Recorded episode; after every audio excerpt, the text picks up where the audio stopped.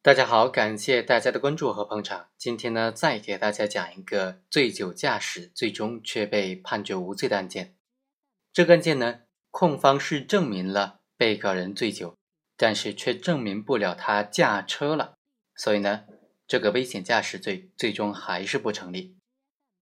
我们来看看这个案件的发生以及控辩双方的观点。检察指控，二零一二年的四月十一日晚上。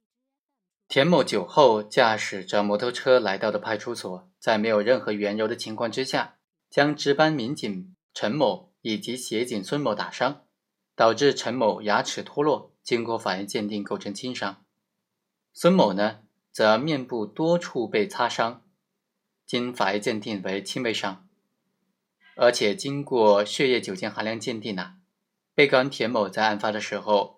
血液酒精含量为一百二十四毫克每一百毫升，构成了醉酒的标准。于是呢，检察院指控田某犯寻衅滋事罪和危险驾驶罪。被告人田某就说，他自己只是酒后推着摩托车去了派出所，去派出所的目的呢是反映村干部问题，以及因为前几天处理的治安事件不满意，而不是去闹事的。陈某叫他们来打我，我并没有和他们接触。并没有打陈某和孙某，所以呢，也不同意民事赔偿。他的辩护人也提出，首先，田某并没有实施危险驾驶的犯罪行为。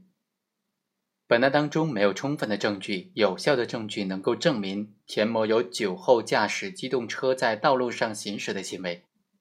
第二，田某并没有实施寻衅滋事罪的犯罪行为。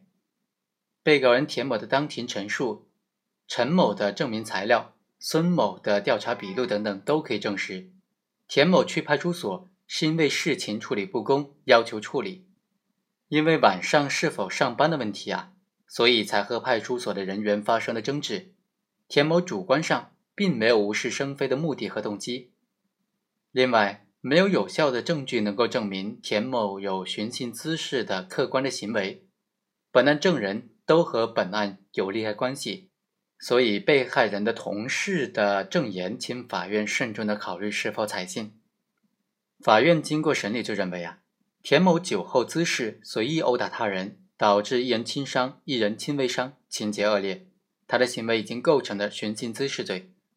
但是，指控田某犯危险驾驶罪的证据是不足的。